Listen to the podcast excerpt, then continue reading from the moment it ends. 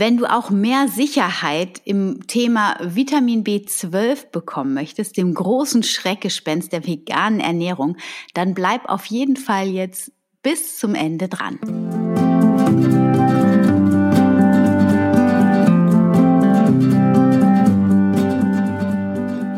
Schön, dass du wieder eingeschaltet hast zu einer neuen Folge von Wemmeli, dem Podcast rund um das vegan-vegetarische Leben in der Familie und mir, Anna Meinert. Ja, und heute soll es nochmal um das Vitamin B12 gehen. Es gibt schon eine Folge, die werde ich in den Show Notes auch verlinken, wo ich allgemein über Vitamine spreche. Ich meine, das B12 ist auch nochmal in einer separaten Folge. Aber da sich da jetzt kürzlich etwas geändert hat und das für viel Verunsicherung gesorgt hat, möchte ich das Thema natürlich auch hier nochmal aufgreifen. Und nicht zuletzt möchte ich mir auch, auch, mal wieder persönlich melden, weil ich war jetzt ganz oft im Interview nur hier zu hören und ähm, ja, äh, uns geht soweit gut. Die Arbeit läuft normal weiter. Mal ist ein Kind da, mal nicht. Also äh, zu Hause Homeschooling-mäßig oder auch mal krank. Aber eigentlich geht es uns soweit gut. Wir sind vergnügt und ähm, freuen uns auf den Wandel, der uns bevorsteht oder in dem wir eigentlich schon drinstehen. Genau. Und ähm, ja, jetzt geht's heute in dieser Folge also um das Vitamin B12. Und ich habe es jetzt mal das Schreckgespenst der veganen Ernährung genannt, weil es ist ja wirklich so, dass wenn ähm, man über vegane Ernährung oder auch vegane Kinderernährung spricht, dann ist das B12 immer so das Damoklesschwert. Und ähm, auch das Totschlagargument, warum eine vegane Ernährung so nicht ja, natürlich sein kann, wenn nicht alle Nährstoffe auf einem natürlichen Weg zugeführt werden. Genau, diese Diskussion, der dürfen wir uns als Veganerinnen und Veganer immer wieder stellen. So, und jetzt gab es gerade ähm, einen Aufschrei durchs Netz, zumindest im deutschsprachigen Raum. Und zwar hat der Nico Rittenau, der ja wirklich eine grandiose Arbeit leistet mit seiner wissenschaftlichen Herangehensweise, mit seinem Forscherdrang, ähm, seine beiden Bücher Vegan Klischee AD und das Kochbuch dazu. Und jetzt ähm, hat er auch ein Multivitaminpräparat mit seinem Wissen mit auf den Markt gebracht und dazu ein hundertseitiges E-Book, was du dir frei downloaden kannst, äh, zur Verfügung gestellt. Und da hat er jetzt nochmal die Zufuhrempfehlung zum B12 angepasst an die Empfehlungen der Deutschen Gesellschaft der Ernährung diese ganzen bürokratischen Einrichtungen, die brauchen halt einfach mal ein bisschen länger. Und ähm, der Vorteil, den der Nico hatte, war, dass unglaublich viele Menschen, Veganerinnen und Veganer, ihm ihre Bluttestergebnisse geschickt haben und er diese auswerten konnte. Und das ist ja quasi wie so eine kleine Studie. Und er konnte daraus Schlüsse ziehen, die ich euch jetzt im Folgenden vorstellen möchte. Aber bevor wir da jetzt einsteigen, was sich geändert hat, nochmal für alle die, die noch ein bisschen neuer in dem Thema sind, was ist das Vitamin B12 eigentlich genau? Also das Vitamin B12 wird in der Biochemie als eine Gruppe von Verbindungen bezeichnet, die sich strukturell quasi sehr ähnlich sind und im Organismus teilweise oder auch gänzlich ineinander überführbar sind. So, das heißt, sie haben alle ein gleiches Grundgerüst und in der Mitte als Zentralatom in diesem ähm, chemischen Grundgerüst ist das Kobaltatom. Daher kommt eben auch der Name Kobalamine. So, und dann haben wir unterschiedliche Namen, die zu dieser Vitamin B12-Gruppe gehören. Da haben wir das Hydroxo, Cobalamin, das Adenosylcobalamin, das Cyanocobalamin, das Methylcobalamin. Und ähm, Methyl, Adenosyl und Hydroxo sind die, die am häufigsten im Körper vorkommen. Und das Cyano, das kommt äh, gar nicht im Körper vor, es sei denn, wir supplementieren es. Das wird nämlich synthetisch hergestellt und das kommt ausschließlich über äh, Supplemente in unseren Körper hinein. Ist aber gar nicht schlimm, weil auch daraus kann nämlich Methylcobalamin oder Hydroxo oder Adenosyl ähm, entstehen im Körper. Also die werden ineinander umgewandelt. Unser Körper, der ist ja ein grandioses System, der kann ganz, ganz, ganz viel. Für unseren Organismus ist das Methylcobalamin die Form, die innerhalb des Zytoplasma der Zellen, also innerhalb der Zellen benötigt wird. Dort ist dieses Methylcobalamin am häufigsten vertreten. Und ähm, das Adenosylcobalamin, das ist im Mitochondrium, also innerhalb der Zelle, in dem Kraftwerk der Zelle sozusagen, ähm, wird es da, kommt es da zum Einsatz. Und bei einem gesunden Menschen, das ist immer wichtig, das müssen wir voraussetzen, können diese einzelnen Formen in jeweils die benötigte Form umgewandelt werden. Das Hydroxocobalamin, das weist eine sehr, sehr gute Depotwirkung auf und kommt auch in allen natürlichen B12-Quellen so von alleine quasi vor. Und das Cyanocobalamin, das ist das, was wo am meisten drüber geforscht wurde. Aber wie schon gesagt, das ist halt im Labor hergestellt worden und kommt in der Natur so eigentlich nicht vor. Ja, um eine bestmögliche Aufnahme zu erzielen, ist es auf jeden Fall ratsam, ein Präparat zu wählen. Und da kenne ich ehrlich gesagt gar nicht so viele. Aber ähm, eins zu wählen, welches das Methyl, das Adenosyl und auch das Hydroxocobalamin enthalten ist. Also das vom Nico, das weiß ich zufälligerweise. Ein bisschen Werbung hier, aber also unbezahlt. Äh, die, der hat auf jeden Fall alle drei Formen in seinem äh, Präparat enthalten. Ansonsten sind meistens äh, Methyl oder eben auch Cyanocobalamin in den äh, Supplementen enthalten. Also schaut einfach mal drauf, habt ein Auge drauf. Ich werde noch mal ein bisschen recherchieren und schauen, welche Alternativen zu Nikos Präparat es gibt. Und setzt die Links dann auch in die Show Notes. So, wozu braucht der Körper eigentlich das Vitamin B12? Also es ist ein als Koseenzym für unsere Gesundheit insgesamt super wichtig, das an ganz, ganz vielen Stoffwechselvorgängen äh, beteiligt ist, auch an der Blutbildung, am Schutz der Nerven, der Zellteilung, auch bei der DNA-Synthese wird es benutzt, bei der Herstellung von Neurotransmittern und auch bei der Energiegewinnung und dem Eiweißstoffwechsel. Ähm, und ganz, ganz wichtig, und das ist auch immer das, ähm, warum das auch in der Kindheit, also natürlich auch wegen der ganzen anderen Funktionen, aber warum das in der Kindheit auch so unglaublich wichtig ist, es ist für die Gesundheit und die gesunde Entwicklung der Nerven ähm, ganz besonders essentiell. Und wenn das nämlich dort fehlt, dann können im Gehirn Schäden entstehen, die nicht mehr äh, reversibel sind, ja, also die nicht mehr rückgängig zu machen sind. Und deswegen ist es ganz wichtig, dass man in der Kindheit ganz besonders, aber natürlich im ganzen Leben darauf achtet, dass ein ordentlicher Vitamin B12-Spiegel im Blut vorhanden ist. Es ist übrigens nicht nur ein Problem von Veganerinnen und Veganern, sondern auch von Vegetariern, manchmal sogar auch von Mischköstlern, weil ähm, ja die einfach auch nicht genug B12 zu sich nehmen und der Mangel ist und auch weil im Alter zum Beispiel der Intrinsikfaktor, das ist das Transportermolekül, ähm, was die B12-Aufnahme äh, im Magen beziehungsweise im Dünndarm äh, heran äh, antreibt beziehungsweise die B12-Aufnahme gewährleistet. Und dieser Intrinsikfaktor, der geht zum Beispiel, wenn man Magenprobleme hat, im Alter der, der ist nicht mehr so ähm, stabil im Anführungsstrichen, beziehungsweise der ist auch einfach nicht mehr in der Anzahl vorhanden, wie er in jungen Jahren vorhanden ist. Auch wenn man regelmäßig Magenprobleme hat, dann funktioniert diese aktive Aufnahme nicht mehr so gut. Und dann ähm, bilden sich also auch bei Mischköstlern im weiterführenden Alter auf jeden Fall B12-Mängel. Und das ist total wichtig, gerade im Alter das zu supplementieren, auch wenn man nicht vegan ist. Nur so nebenbei.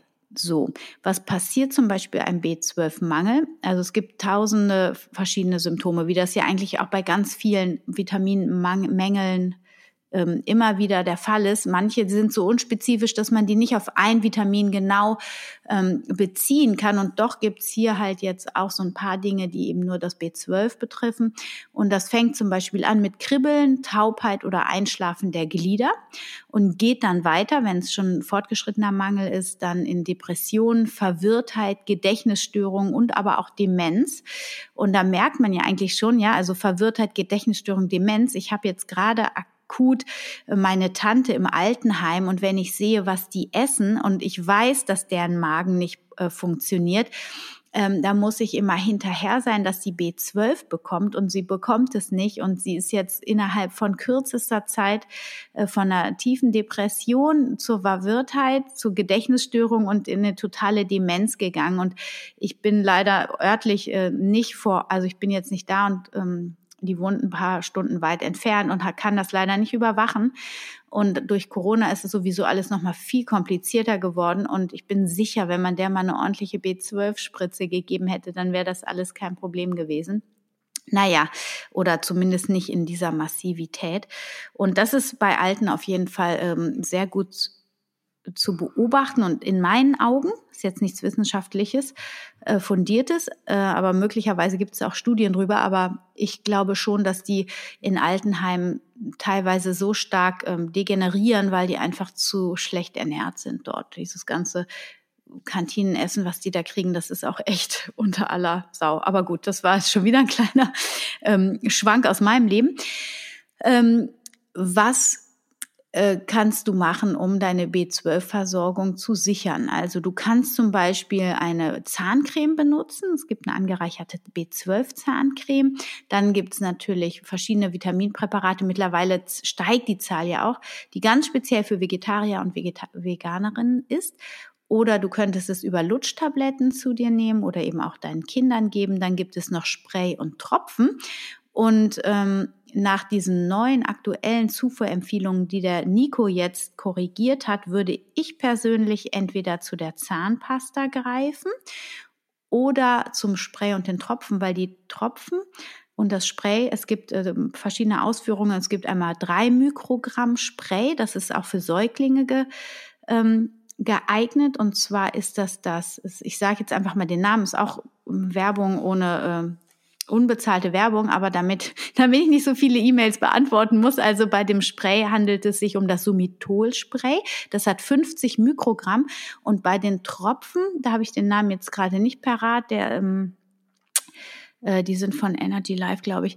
Ich äh, werde den Link auch nochmal in die Show Notes setzen. Auf jeden Fall, die Tropfen haben drei Mikrogramm und äh, sind dann eben auch für Säuglinge sehr gut geeignet. Beziehungsweise es gibt auch Spray mit drei Mikrogramm, aber eben diese Tropfen und Sprays, die sind wesentlich geringer als die Lutschtabletten zum Beispiel ähm, dosiert und deswegen nach den neuen Empfehlungen, und das wirst du jetzt hören, warum, empfehle ich auf jeden Fall diese Form. Genau, was ist passiert?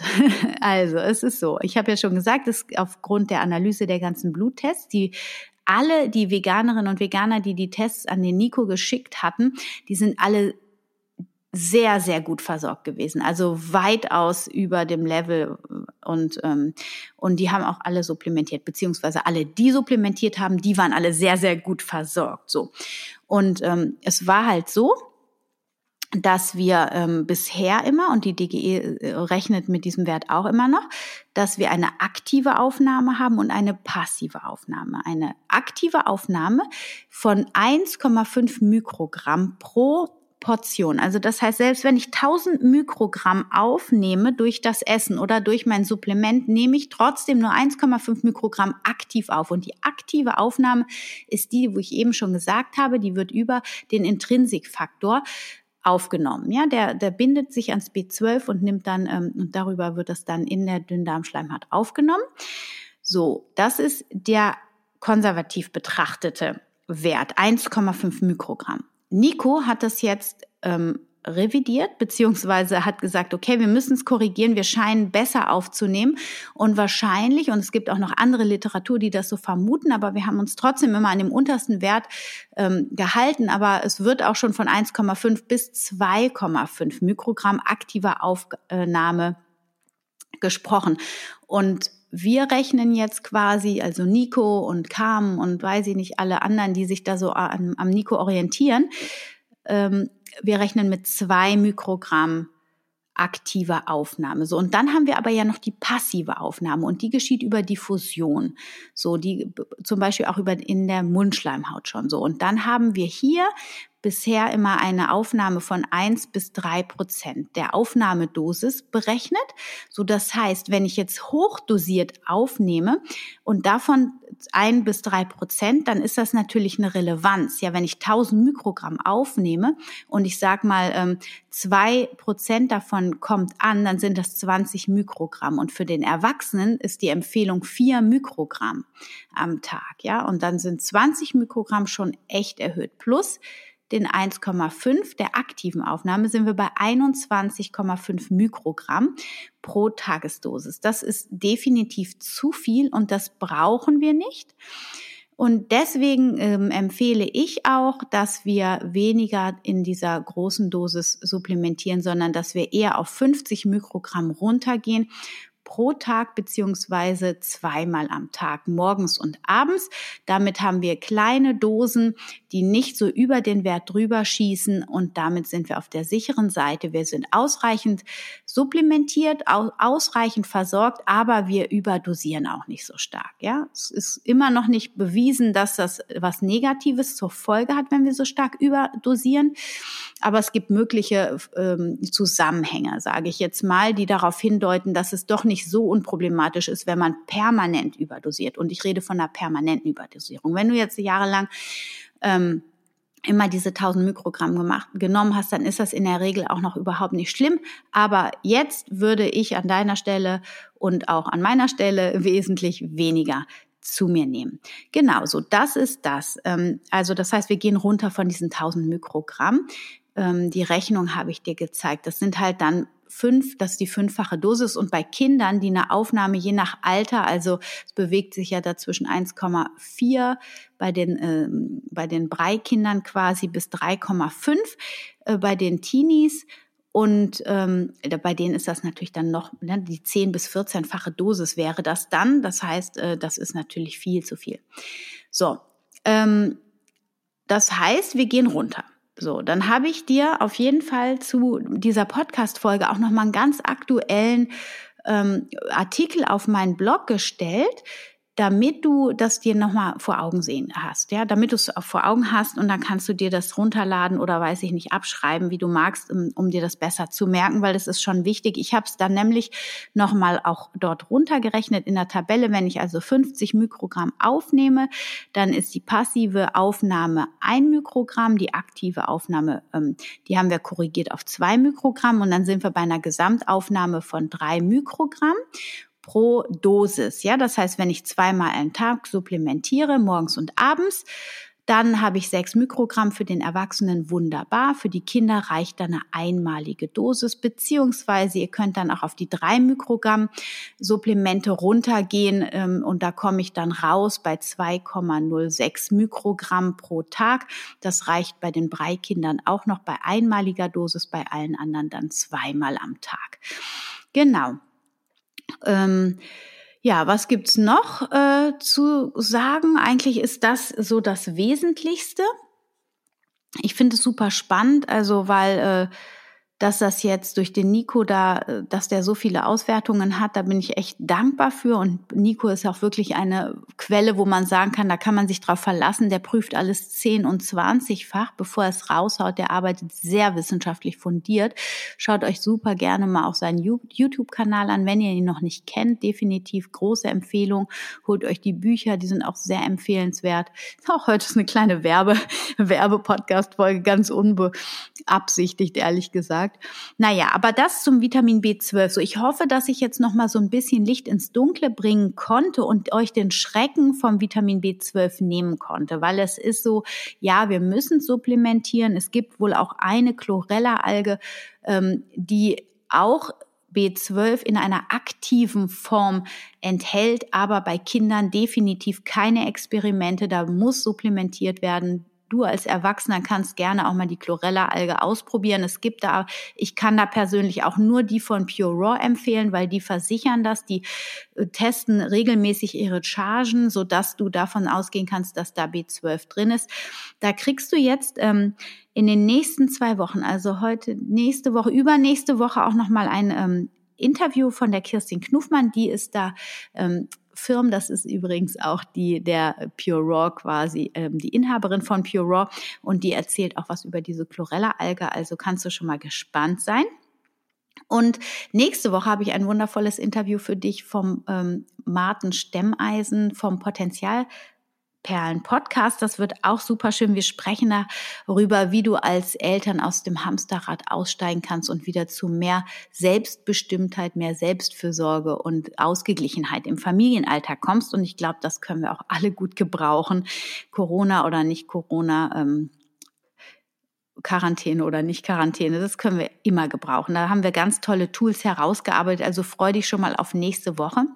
Für heute, wie gesagt, alles, was du hier im Podcast jetzt gehört hast, findest du auch nochmal auf dem Blog in meinem Artikel und die äh, nötigsten Links findest du in den Shownotes und in der Beschreibung des Podcasts.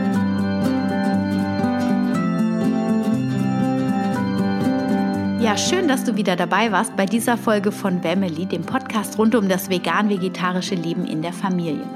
Ja, ich hoffe, du konntest das Schreckgespenst jetzt ähm, entblößen und hast nun keine Sorge mehr, bist sicher, was die Supplementierung von B12 angeht. Und wenn du noch mehr einsteigen willst in das Thema kritische Nährstoffe, dann schau dir doch mal den Online-Kurs der veganen Familien Masterclass an von Carmen und mir, Vegan Basics. Da tauchen wir richtig tief in das Thema kritische Nährstoffe ein. Aber da geht es natürlich auch um das Umfeld, wenn du gerade in die vegane Ernährung eingestiegen bist oder überhaupt, wie du mit deinem Umfeld umgehst. Wir haben schon ganz viel tolles Feedback bekommen, dass es jemandem auch geholfen hat, richtig ähm, ja gerade zu stehen beim Kinderarzt und dass der wirklich auch mitgegangen ist, dann obwohl er eigentlich eher als skeptisch angesehen wurde und ähm, dadurch total offen war, weil die Mutter so äh, informiert vor dem Stand gesagt, wir machen das, ich habe die und die Quellen und ich mache das und das und da war der total einverstanden und das war aufgrund unseres Kurses und ah, so, das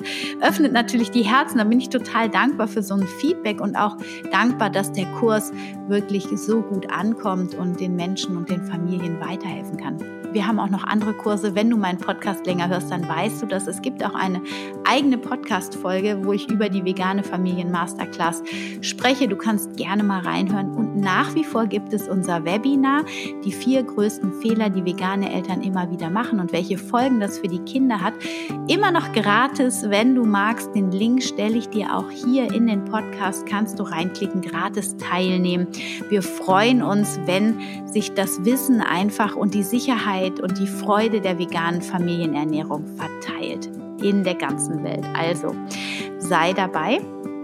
Und ansonsten freue ich mich über Kommentare, über Feedback per E-Mail, bei Instagram oder auf meinem ähm, Blog natürlich auch. Und wünsche dir jetzt alles, alles Liebe. Stay healthy and happy. Deine Anna.